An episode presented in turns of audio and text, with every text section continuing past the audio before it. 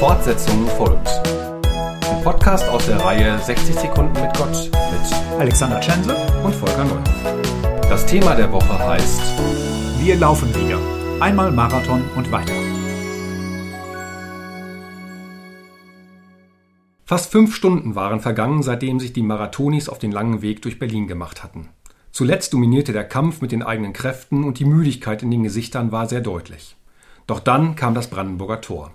Es war, als würde eine Last von ihnen fallen, die Erleichterung und Freude aus den Athleten herausbrechen. Sie jubelten und lachten, streckten die Arme in die Höhe und ließen sich feiern, blieben stehen und berührten das Tor oder liefen zum Streckenrand, um jemanden in den Arm zu nehmen. Gruppen liefen Hand in Hand durch das historische Wahrzeichen. Ein Kind wurde über die Absperrung gehoben und lief mit seinem Vater durchs Ziel.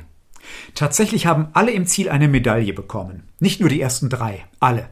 Im Ziel waren riesige Stellagen mit den Medaillen aufgebaut, mehrere Tonnen schwer.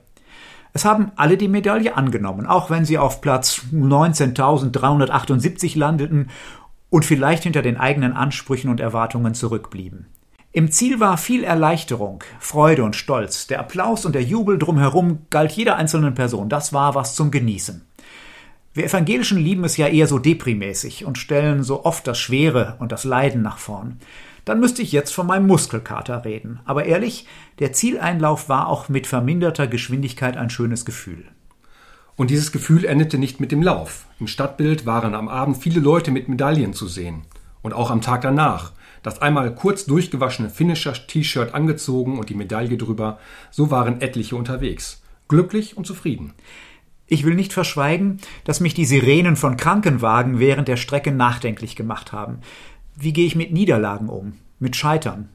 Von mir gibt es ein Foto mit Fridolin Flink, dem Marathon-Maskottchen, im Zielbereich. Erschöpft, aber durchaus fröhlich. Ich hab's geschafft und bin sehr dankbar, dass ich unbeschadet ans Ziel gekommen bin. Selbstverständlich ist das nicht. Fortsetzung folgt. Morgen bei der Evangelischen Kirchengemeinde Lippstadt.